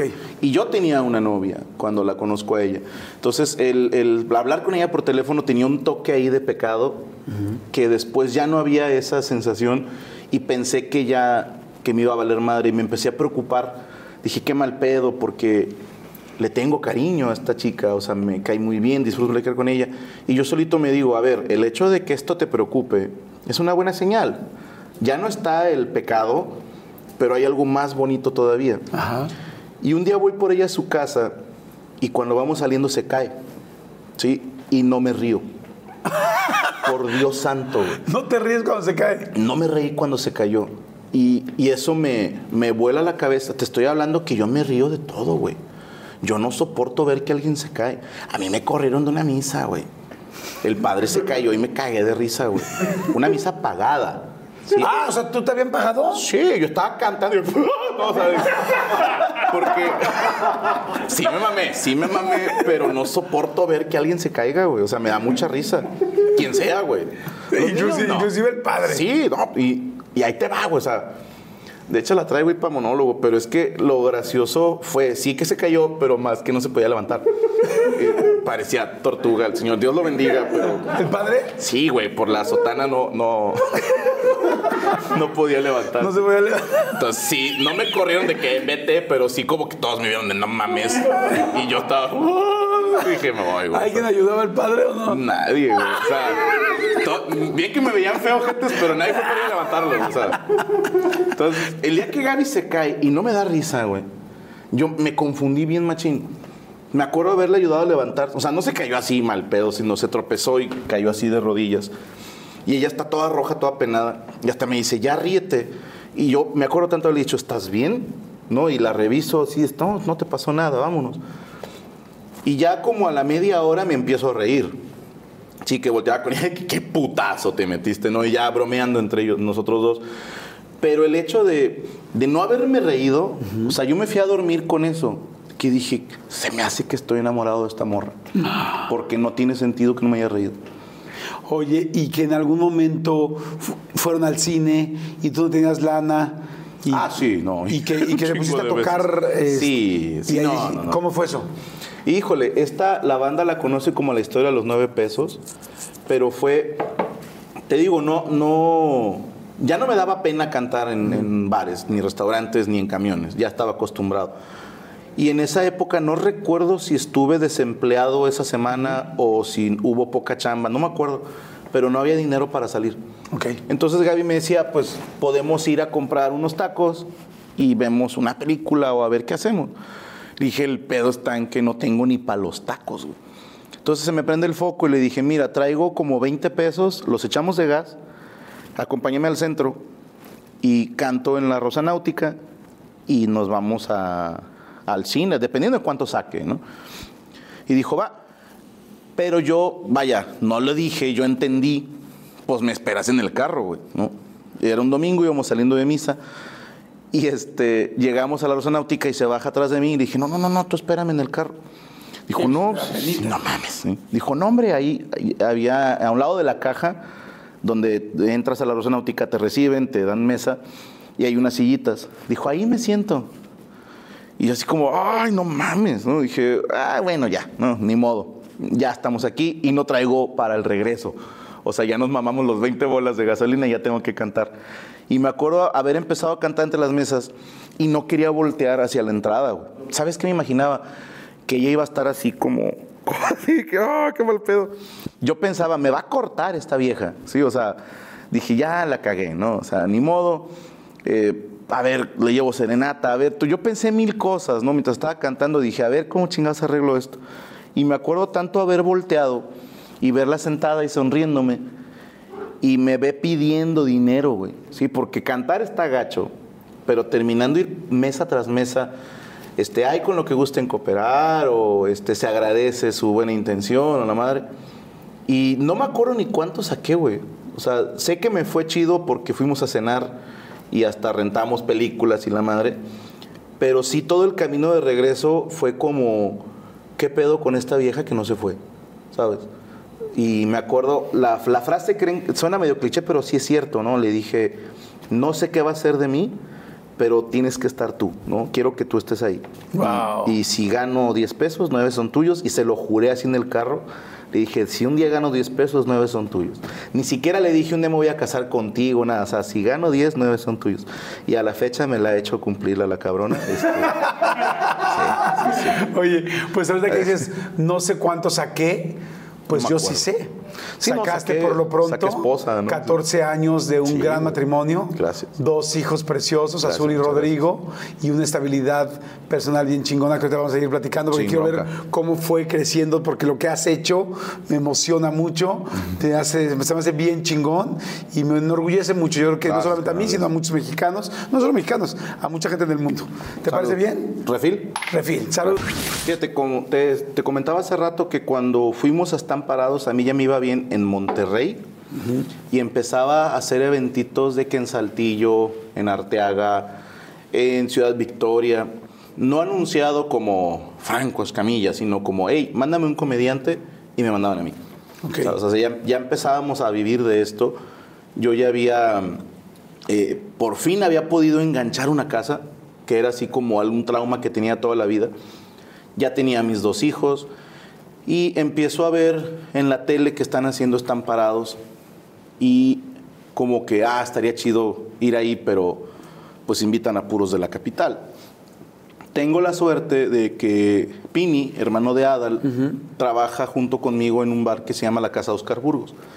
Y cuando Adal le dice, recomiéndame güeyes que hagan stand-up de Monterrey. Y le dice, carnal, aquí no se hace mucho stand-up, es más comedia clásica. Hay imitadores, hay personajes. De los únicos que yo te puedo recomendar, palabras textuales de Pini son José Luis Agar, que es una riata, Pedro Palacios, que aparte de los Tristes Tigres, él hace stand-up él solo, y Franco Escamilla, que me caga los huevos. No. Sí, sí. Pero te lo recomiendo. Y luego me dice Pini, oye, eh, hablé con mi hermano, le dije esto, me dice todo esto mismo, ¿eh? Y le digo, yo no sabía que te cago los huevos. Bueno, sí, es lo de menos. Llama aquí hasta el teléfono, ¿no? O sea, pinche Pini, ya ves cómo es que te las dice así, ¿no? Y dije, hey, si hay algo que puedo hacer para no cagarte, ¿no? Pero gracias por la recomendación. Entonces nos mandan a Ciudad de México, pero chingate esta, con gusto. No. Este, en, en aquel entonces yo tenía una tarjeta de crédito con un límite de 5 mil pesos. Y mi niña se nos había enfermado un mes antes, entonces yo estaba pagando la de crédito y tenía justito para pagarme los vuelos a Ciudad de México, a ver cómo le hacía con el hotel y a ver cómo le hacía con la botana. Entonces empeño mi Xbox. Pero tú eres gamer, ¿no? Este, es, De corazón, De digo. corazón, no de profesión. Entonces le digo a Gaby, creo que es una gran oportunidad verlo como un comercial. Le digo, ¿sabes cuánto me costaría que alguien anuncie mi Twitter en, en televisión nacional? Yo no sé cuánta gente vea están parados, pero pues esta inversión como de 6 mil pesos, estoy seguro que es una ganga. Puede que no pase nada. Lo peor que puede pasar es quedarme sin Xbox todo el año. ¿no? Entonces, mi esposa dijo, tú dale, sé que la vas a reventar, que la chingada. Y me acuerdo tanto que compré los vuelos y me sobraban mil pesos y el hotel me costó 800. Me quedé en un hotel de mierda, ahí cerquita de la XW. Entonces, más o menos haciendo ahí cálculo, traía yo 800 que me sobraban en la tarjeta, 200, perdóname, y como 300 en efectivo de lo que sobró de la venta del Xbox. Entonces lo dividí y dije, puedo o comer o cenar, pero no las dos. Y tengo que preguntar cómo llego al aeropuerto, porque no sé llegar al aeropuerto. Entonces, total, eh, tenía de presupuesto lo que me quedaba antes de irme a Estamparados, me alcanzó para comprarme un café, así en el restaurante, restaurante del hotel. Y me acuerdo haber estado así nada más como cuchareándolo para, como para que dure, ¿no? Y la mesera, buen pedo, me regaló ahí unas galletas. Y estaba yo así como que, puta, ¿qué estoy haciendo aquí? O sea, nada más estoy viniendo a dar lástimas, falta que me vaya mal, ¿sabes? Y Qué nervio, cómo la gente de no sabemos todo lo que hay atrás de una carrera y ese momento tan importante. Me estaba jugando, o sea, era la última bala en la cámara. era como Cortés quemando naves, o sea, dije, eh, pues ya estoy aquí. Y todavía llego al XW y no había visto a Adal, ¿no? Que yo te digo, yo soy fan de ustedes desde muy morro. Entonces cuando veo a Adal, fue así como, no mames, qué chaparrito es, güey. Este, sí, lo mismo me pasó a mí cuando lo vi la primera vez. Dije, ¿qué pedo, amigo? Sí, no. no, te lo juro que yo lo veía enorme, güey. Decía yo, no mames. Es que tú eres alto y él y yo somos de la misma altura prácticamente, somos chaparritos. Son, chaparritos, ¿no? Pero... Vaya, la estatura artística es otra, güey. Entonces. Ay, muy bonito. Sí, ¿eh? sí, sí, sí. No, hay que respetar jerarquías. Y lo veo y me pongo súper nervioso, ¿no? Y nada más lo vi pasar, güey. Y veo que saluda a los comediantes, ¿no? Hey, ¿cómo están? ¿Qué la chingada? Y los comediantes chilangos tienen su bolita y nos abren a mí y a Pedro Palacio, ¿no? Como que ustedes son de Monterrey. Pinche Zagar llegó tardísimo, le valió madre. Y nos dice, no, pues eh, Pedro y Zagar van en el segundo programa, eh, van, van de cerradores, y me dicen, tú vas en el primer programa y vas de segundo o tercero, ¿no? Así como, dije, chingón. Yo pensando, voy en medio. O sea, ni abro ni cierro. Sí, estoy cubiertito. Voy chingón. Y veo que todos se conocen y que todo el mundo está hablando de los programas que ha ido y la chingada. Y yo así como que, ay, güey, estos güeyes, al parecer todos son una chingonería. Y, y, dije, ¿yo qué estoy haciendo aquí, cabrón? ¿no? Y le mando mensaje a Gaby, no sé qué estoy haciendo aquí tú tranquilo, que no sé qué. Ah, su pinche madre. Salgo al escenario y se me olvida mi show. No. Por Dios santo. Sí, de tanta presión. Salgo al escenario y estoy así, yo, ¿cómo están, raza? Y doy, bien. Y no me acuerdo de nada, cabrón. Y empiezo a pegarle a la mamada. Y yo tenía un beat en, que hacía en el bar. Un pedacito de, de un texto. Un pedacito, ajá. Donde hacía beatbox. ¿Va? Y esto lo he dicho en otros lados, era totalmente una copia de algo que hacía Chris Rock. Sí que era decir, estoy harto de defender al rap. Y fue lo único que se me ocurre. Y hago este beat de beatbox. Y, y con eso como que me relajo. Y ahora sí me acuerdo de todo mi show. Okay. Pero el primero que tiro así en Están Parados, lo de el beatbox era basado en un monólogo de Chris Rock porque fue lo único que me acordé, cabrón. Sí, para tener tiempo en lo que tu cerebro no se podía pensar, güey, no podía pensar. Pero todo lo demás fluyó muy bonito, güey. Sí, o sea, no recuerdo si abrí con ese beat, pero sí me acuerdo que el pensar en él, dije, voy a contar esto y voy a llevar para allá el monólogo. O sea, ya como que eso me permitió funcionar. Y me acuerdo, salgo de ahí, todos, no, muy chido. Voy por mi maleta. ¿Saliste contento? Salí ¿cómo te diré? Salí aliviado. Okay. Sí, como que... Ah, lo resolví. Sí, sí, lo resolví. Pero no como yo quería, no, no empezó como yo quería. Salí como con este piquetito en el corazón. Pero cuando sale al aire ese episodio, yo estoy haciendo radio aquí en Monterrey y me acuerdo que tenía 3.000 seguidores en Twitter y le dije a la gente, yo quiero tener más seguidores que Adal, que la chingada. Ese fue un, un gag que tiré esa noche, que fue algo inspirado, que salió en ese momento de decir esa pendejada porque hasta el mismo Adal me dijo, me la vas a pelar y luego no te creas, te va a ir muy bien, que no sé qué. O sea, cuando terminé mi set, Adal se me acerca a platicar, güey. Sí, para mí fue como, ah, eres Adal Ramones, ¿no? y cuando sale... Bueno, le hacías, ay, eres Adal Ramones, ¿no? Ay, no este... Un Y cuando sale al aire, mi Twitter se va al carajo, güey Así, en el- las primeras dos horas se va a 8 mil seguidores y al otro día amanezco con veintitantos mil seguidores. ¡Wow! Sí, no, y le digo a mi esposa, no mames, sí le gustó a la gente, que no sé qué. Me hablan de Distrito Comedia, queremos que vengas otra vez. Y ya la segunda vez, te lo juro que iba 100%, ya, ya no tuve que empeñar nada. Yo no me había fijado en esto, esto es una observación de Brian Andrade, ¿eh? pero nosotros en la gira traemos un Xbox, porque a mí me gusta jugar en, en mi cuarto o en camerino. Y un día me regalan una maleta Louis Vuitton, que son maletas carísimas, que la gente las trae de mamador, y yo traigo un Xbox ahí. ¡Qué chingón! Y me dice Brian, ¿por qué traes el Xbox? Le dije, pues para jugar. Dice, hay veces que ni juegas, mamón. Y es cierto, hay veces que no nos da tiempo, pero traigo mi Xbox. Y me dice Brian, ¿no será por ese pedo, güey, de están parados? Y dije, pues a lo mejor, ¿verdad? Pero Pues sí, capaz que es como un elemento insignia de Sí, sí, que te no. hace digo, igual no lo has dado cuenta, pero a veces el subconsciente hace cosas Sí, sí, sí. que te dan esa cierta seguridad o, o es un elemento importante. Sí, que traes algo de 3 mil pesos en una maleta de 20. Sí, o sea, Sí.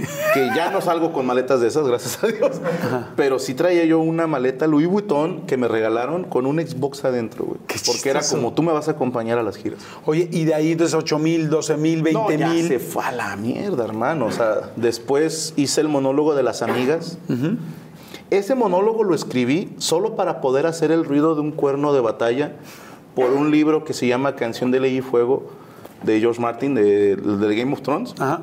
Por ese cuerno, ese sonido que describen en el libro que es AU, hago ese monólogo. Nada más quería hacer ese sonido. ¿Lo puedes hacer? Si me sale de puta madre. mira. A ver. Uh. Me gustaría más escuchar el monólogo. ¿no? Chécalo, porque Oye, ese fue el que me hizo viral. Qué chingón. Y de ahí te haces viral. Bien y duro. empieza toda la carrera y empiezan más cosas y empieza a subir. Y de repente, eh, países. A mí lo que me impactó fue lo, del- lo del Auditorio Nacional. Cuando a mí me dicen, Franco Escamilla se va a presentar en el Auditorio Nacional, digo, yo nunca había visto hasta ese momento a un comediante estando, pero el solo parado en todo el Auditorio Nacional, que es pues el recinto más importante de, pues, de América Latina para hacer un show. Sin bronca. Y fuimos el primer show de comedia. O sea, porque hay gente que dice, separan comedia de stand-up, que es una estupidez porque es lo mismo. Pero no había comediantes ahí. Alguna vez un festival me dijeron, hubo comediantes. Pero que un comediante, un show de comedia, Se haya vendido los 10 mil boletos. de entrada no nos querían dar la fecha. Aquí no se hace comedia, nos dijeron. Sí, o sea, tiene que venir un, un güey internacional para que le permitamos hacer aquí, porque lo intentamos dos años, hacer Auditorio Nacional. Eh, los, perdónenme los ateos, pero los tiempos de Dios son perfectos. Si lo hubiéramos hecho dos años antes, no hubiéramos tenido ese impacto. Porque se hizo en el momento justo. Porque además llenaste dos fechas seguidas el mismo día. No, deja tú. Cuando salimos a la venta, yo tenía diarrea, hermano. O sea, porque estaba, le decía yo, Brian, es que mil boletos en Ciudad de México sí creo poder venderlos. Ya habíamos hecho función en el Blanquita y ya tenía yo mis números como en mil, mil quinientos. Dije, pero no seas pendejo, estos son nueve mil ochocientos. Dije, hay una gran diferencia. Me decía Brian, güey, si metes cinco mil, ponemos mamparas a la mitad y decimos que fue soldado. Le dije, 5 mil boletos es un chingo, cabrón. Dijo, véndeme 2 mil boletos y yo regalo 3 mil, güey. Dijo, tú tranquilo, va a estar bien, vamos a perder un chingo de dinero. Dijo, pero vamos a hacer Auditorio Nacional, güey. Y yo dije, va. Salimos a la venta. Y sí, literal tenías diarrea. Total, así, todo el día. Y no dormí la noche anterior, de que mañana salimos a la venta. Y luego coincide con que no está funcionando eh, la página de Ticketmaster. Y yo, es que son mamadas, güey. porque justo cuando salen a la venta mis boletos, estos pendejos la cagan, que no sé qué? Y nos hablan, carnal, tranquilos, esto en media hora se arregla. Se cayó la página de Ticketmaster por la demanda. No. Sí. Y de repente nos dice, porque yo estaba, ¿y cuántos boletos llevamos? No sabemos, yo te digo. Y yo, chingada madre, es que dije, bueno, con, yo decía, Diosito, con tres mil boletos que vendamos y regalamos dos mil y ponemos lo que dijo Brian, con que salgamos, a, es más, con que le perdamos nada más la mitad de, inversión. Y pasan unas semanas y Brian me habla y me dice, carnal, felicidades, es soldado. Y así que Lo dejé así, o sea, ni, ni hablé, güey. Se me quedé que no mames, no mames, no mames. Y empieza este pendejo, vamos a abrir otra. Y yo, no, Brian, no tentemos al diablo, güey. O sea, sí, no seas pendejo. O sea, vamos a abrir otra, no sé qué. Y ya esta, tuvimos más tiempo para venderlo y se vendieron las dos funciones. Guau. No, fue una locura, hermano. El Auditorio Nacional es un monstruo. Me sorprendió mucho de repente que yo escuchaba Franco Escamilla en Japón, en Australia, en, este, en Hong Kong, y decía en el House of Blues, donde estaba Santana. Yo decía, güey, ¿cómo, ¿cómo pasó eso? ¿Cómo te sentías, cabrón? Es que lo del House of Blues fue porque me puse bien diva, güey. Sí, ahí te va. En- aquí en Monterrey es común que el comediante regio vaya a Estados Unidos. Porque Houston, eh, Dallas, San Antonio, hay mucho regio. Entonces contratan en restaurantes a comediantes de aquí y la gente que vive allá los va a ver. Entonces ir a dar show a Estados Unidos no suena tan glamoroso Como para alguien de la capital. como para, para cualquiera, ¿no? Porque dices, este, a los comediantes de Chihuahua te pueden decir lo mismo, van al paso. No, o sea, como que en frontera no es tan atractivo. Y yo le dije a Brian, yo quiero que mi primer show fuera de México sea en Sudamérica. Y dije, el, el país que tú quieras. Dijo, bueno, escoge. Y me acuerdo haber dicho, Argentina. Dije, soy muy fan de su música, soy fan de su cultura, venden buena carne. Dije, vamos a Argentina. Yo quería Argentina o Colombia. Y yo estaba encantado. Y solo me dieron esa fecha para que yo accediera a sacar mi visa de trabajo en Estados Unidos. Y Brian consiguió que el primer show fuera, el primer firmado fue Microsoft Theater de Los Ángeles, pero yo no sabía. Esta me la esconden. Me dicen, vas a ir a Las Vegas. Y yo, no mames. Y dije, a algún pueblito a las afueras de Las Vegas. Dice, no, vamos al Strip. Vamos al Mandalay. Vas al House of Blues. Y dije, chingón. Y luego me entero que un día antes de mí está Santana y un día después de mí está Santana. O sea, nos, nos dieron una fecha de él. Y el camerino, pues era el camerino de Santana. Y de hecho, mi, mi back en el bar no nos dejaron meter escenografía porque estaban los instrumentos de Santana. Y dijeron, por favor, no toquen nada. Y obviamente entré tocando todo. Sí, güey. Dije, esto es magia, güey. Y, y en el camerino de Santana había un chingo de cosas. Todos dicen que olía a muchas cosas. Pero había un galoncito de leche, güey. En un refrigeradorcito. Sí, en un refrigeradorcito. Un chingo de cheve. De, sí, que whiskies, tequilas, la madre. Y un galoncito de leche. Y nos dicen, este, lo que quieran, ahí está. Nada más no se vayan a tomar la leche. Porque es del señor Carlos Santana. Yo le tomé. No. Para poder contar un día que me tomé la leche de Santana. Aquí eres muy bien. ¿Sí te chingaste la leche? Un traguito.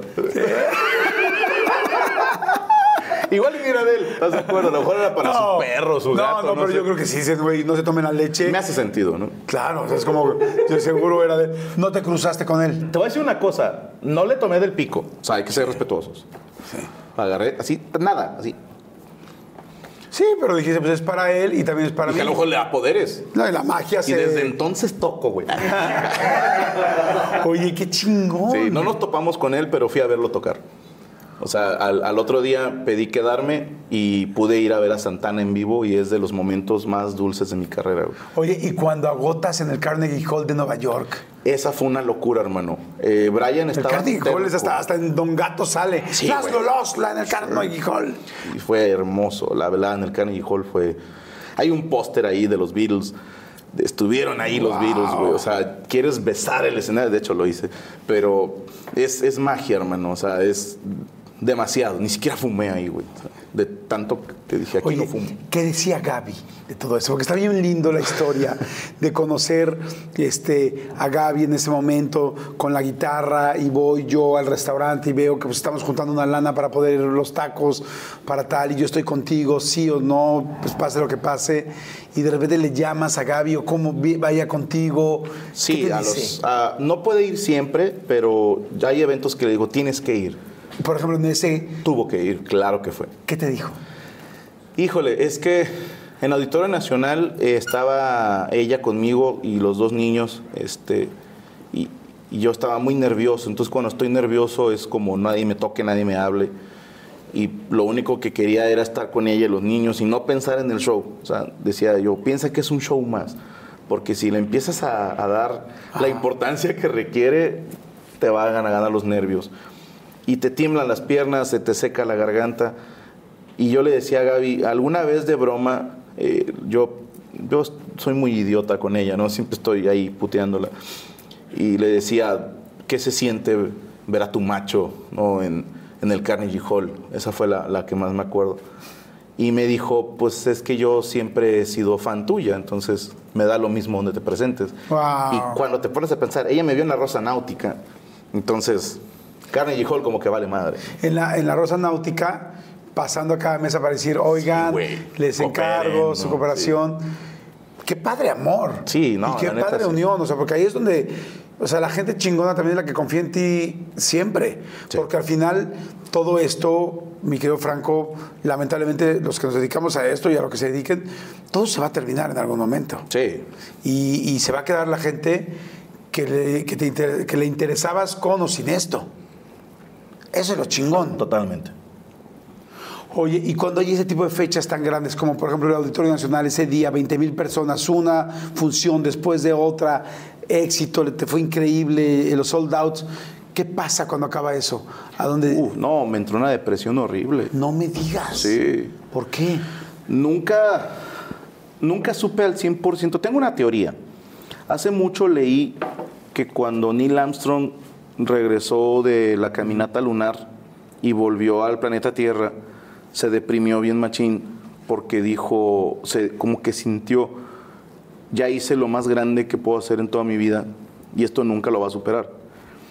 Creo O sea, que no va a haber nada eso. que lo supere. Sí, yo sentí eso en Auditorio Nacional. Cuando ya todos se fueron, ya se acabó el after, todo el mundo ya te felicitó, estás con tu esposa, tus hijos. Me acuerdo estar eh, tomándome un chocolate con los niños. Se van a dormir ¿En el cuarto? en el cuarto de hotel. Y estoy acostado y me acuerdo que sentí como, no sé, como si me hubieran robado la luz, así el alma. Y fueron 15 días de estar muerto por dentro, hermano. No sé qué me pasó y no podía, no me sentía con ánimos de comer, estaba dormido todo el tiempo, siempre con ganas de llorar, sí, o sea, me encerraba en mi estudio y estaba así como, no quería escribir, no quería tocar guitarra, no quería jugar en videojuegos, no quería hacer nada, güey. estaba de un humor eh, horrendo, de- gracias a mis hijos y a mi esposa que me aguantaron, pero Gaby me dijo, dude, ya necesitas terapia porque esto es depresión, o sea, esto no es normal. ¿Normalmente has tenido depresión a lo largo de tu vida? Ah, sí. O sí, sea, convivimos a diario. ¿no? Sí. O sea, en realidad esto fue como un detonador, Sí, totalmente. pero sí has tenido momentos de depresión. Sí, porque esto fue 2016 a finales, ¿va? Y en diciembre de ese mismo año eh, voy a hacer show al Improv en Los Ángeles, en Hollywood, y me están diciendo, güey, es, es el Improv de Hollywood, aquí ha estado Adam Sandler, aquí ha estado Chris Rock, aquí el que quieras, aquí ha estado. Los que tú admiras. Es- exactamente. Y yo estaba así como que, pues sí, qué chido, ¿no? Pero te digo, yo andaba medio negativo. Y conozco a Gabriel Iglesias, a Fluffy, que te digo, yo antes de hacerme comediante, yo veía videos de Fluffy, de Russell Peters y de este Goyo Jiménez, de España.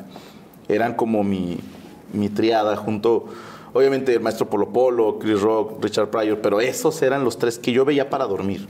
Yo ponía sus videos para dormirme y conocer a Fluffy en persona.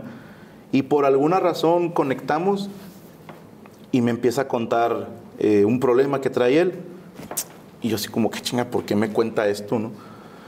Y luego, oye, fíjate que mi niño este, es fan, le podemos hacer un video. Y yo, no seas mamón. Claro, güey, o sea, vamos ahorita a tu casa y le, cuento un cuento, güey, no mames. O sea, eres, eres Gabriel Iglesias, güey. O sea, nada más no me pidas las nalgas porque qué coraje tener que dártelas, ¿no?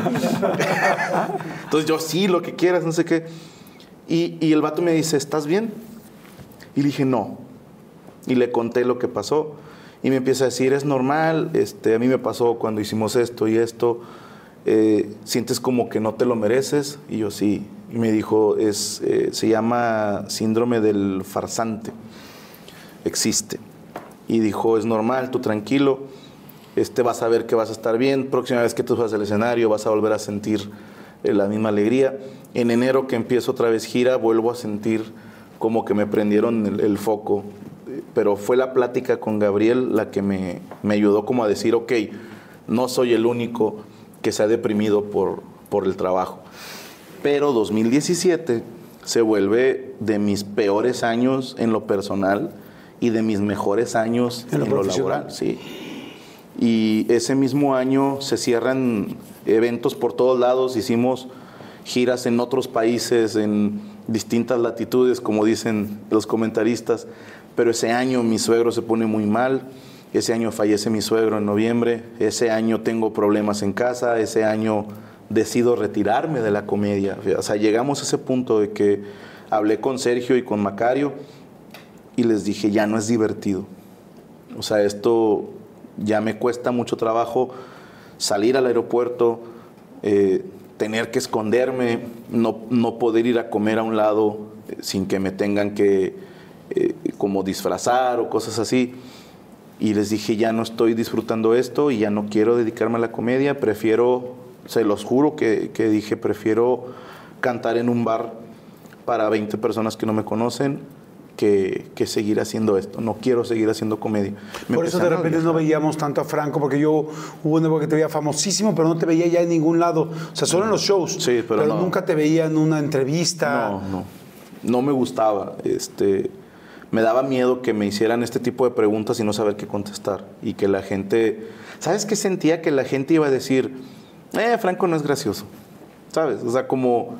Pensé que era gracioso por sus monólogos, pero como persona no es gracioso porque no lo soy, güey. O sea, sí, puedo tirar dos, tres chistecitos, como decimos, pero no soy el mismo en el escenario que abajo. Y siento que la gente se decepcionaba cuando veían que yo no era igual de cuenta chistes abajo que arriba del escenario. Y yo sentía que no me la merecía, que no debía estar ahí, que había gente igual o más talentosa y no se le daba la oportunidad. Y me empecé a mal viajar, güey. O sea, sí, fue gracias a la terapia, gracias a, también a, a mis amigos, a mi esposa, obviamente, a mis hijos. Pero sí, te lo juro que me andaba retirando. O sea, yo dije, termino gira 2017. El Arena Ciudad de México era mi despedida, güey. ¿Cómo crees? Sí, porque grabamos ahí el especial de Netflix.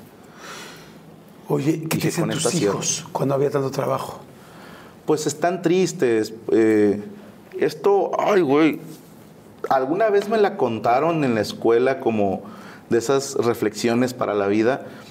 Yo la viví, güey. ¿No? Mi niña muy chiquita diciéndome, es que nunca tienes tiempo para jugar conmigo. Era cuando yo empezaba a salir apenas de gira, sí, 2015, 2014. Y yo le decía, mi amor, es que tengo que ir a la radio, y tengo que ir al bar, y tengo que escribir, y tengo que hacer contenido para el canal de YouTube. Eh, de esto vivimos, ¿sí? Le dije, o sea, de aquí yo compro tus juguetes, de aquí yo compro tu comida, tu ropa, y la de mami, y la de papi, y tu hermanito recién nacido, o sea, también tú, pues pon tantito de tu parte. Y se queda callada y muy seria me dice, ya no quiero juguetes ni ropa. Y podemos comer menos, pero ya, ya no salgas tanto. Y me partió la madre, hermano. Dije, ya no, o sea, no, me estoy perdiendo algo bueno. Y fue como, como un parteaguas de que dije, bueno, me salí de la radio, dejé de hacer otros proyectos que tenía.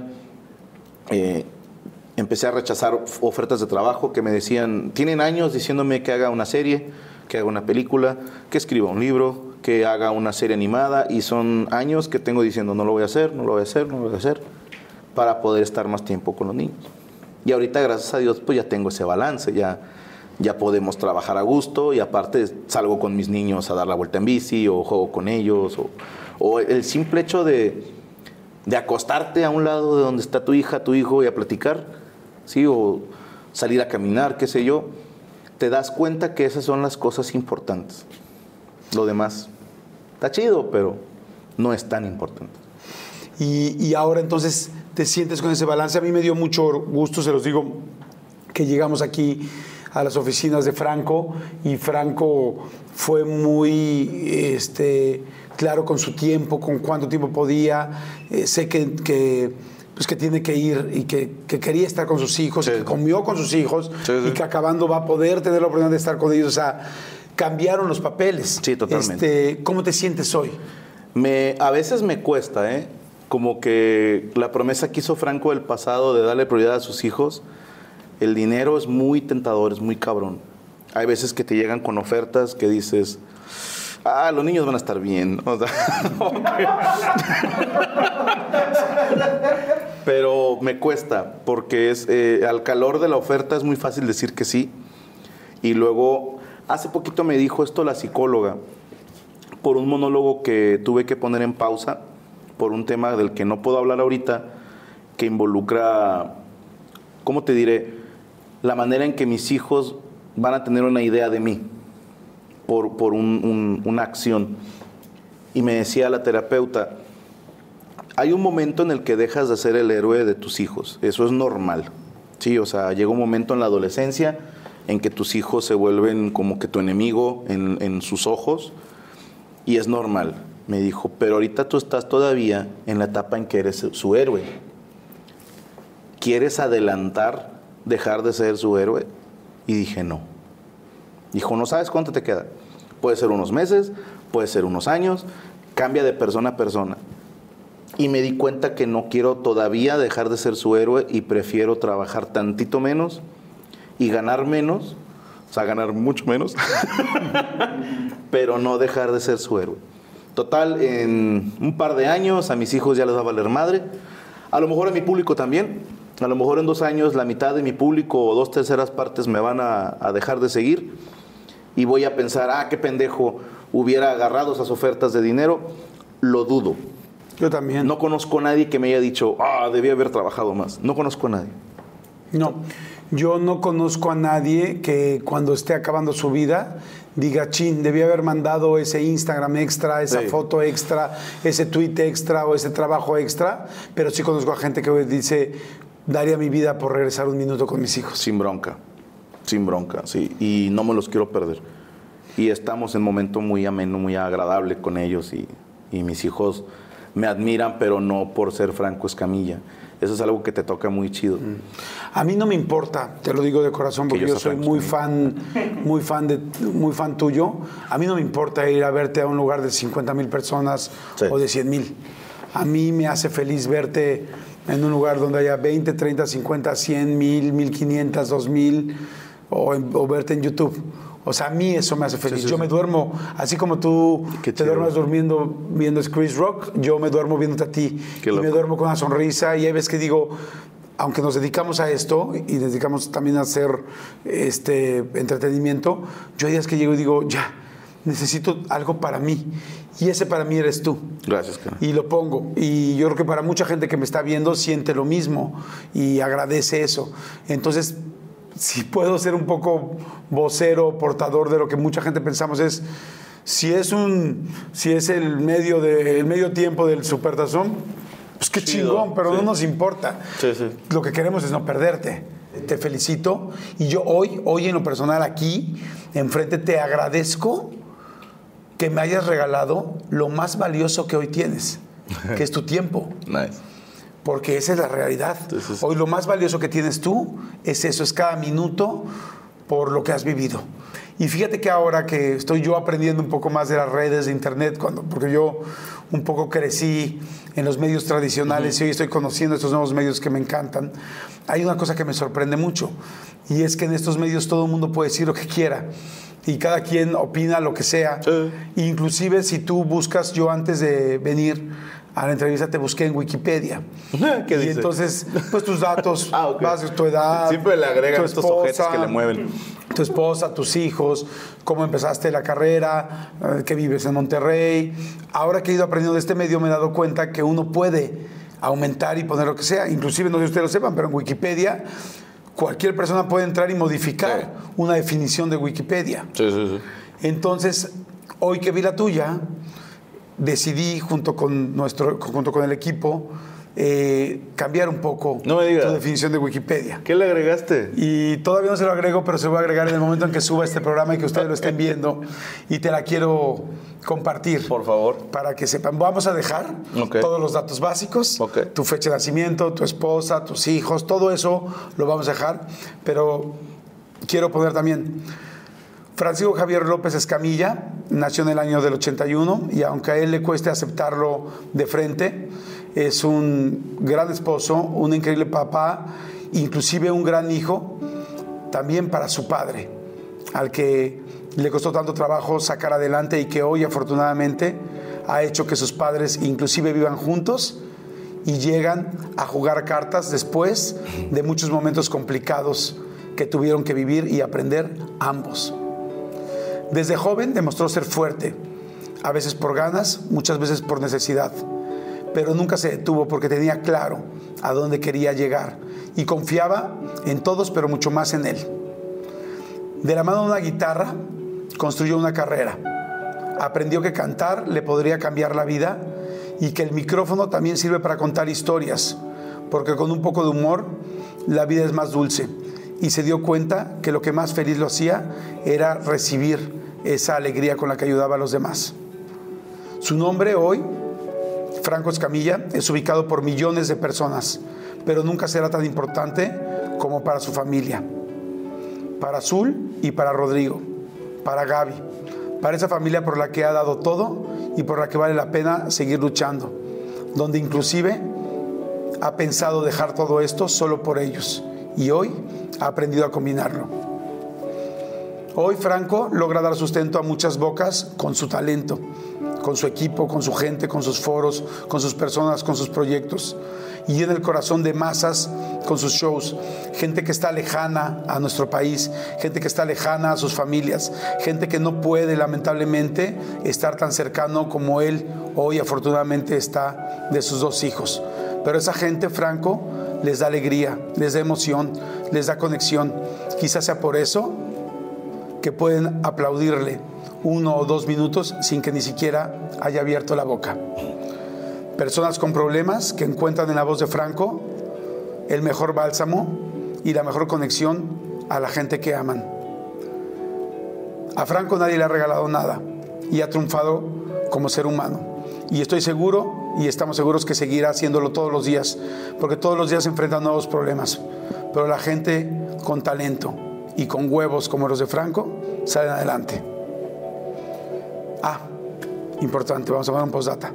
También es posiblemente uno de los mejores o el mejor comediante que tiene México hoy en día. Gracias, Ken. Felicidades, Franco. No, muchas gracias, muchas gracias. A ver, a ver si Vamos a hacer esa modificación en Wikipedia. A ver cuánto dura. Le voy a tomar captura porque la van a quitar, hijos de puta. no, te mamaste, te mamaste. Muchas gracias, Carlos. Muchas gracias. Te queremos mucho, querido no, Franco. Muchas gracias. Te admiro mucho. Igualmente. De parte de todo el equipo te queremos y te agradecemos tu tiempo y lo chingón que haces tu trabajo. No, encantado, encantado. No me lo podía perder por nada. Gracias, amigo. Padrísimo. Chicos, chicos y chicas, a todos muchas gracias. Gracias por estar aquí cada episodio, cada, cada vez que le dan clic. Suscríbanse. Gracias a todos, la mejor de la vibra. Nos vemos al siguiente y si les gusta, compártanlo. Y sigan viendo. Muchísimo Franco en todo lo que está haciendo porque pues ya vieron que... Y denme dinero. Que no está atención, sí. y a mí también. Chao.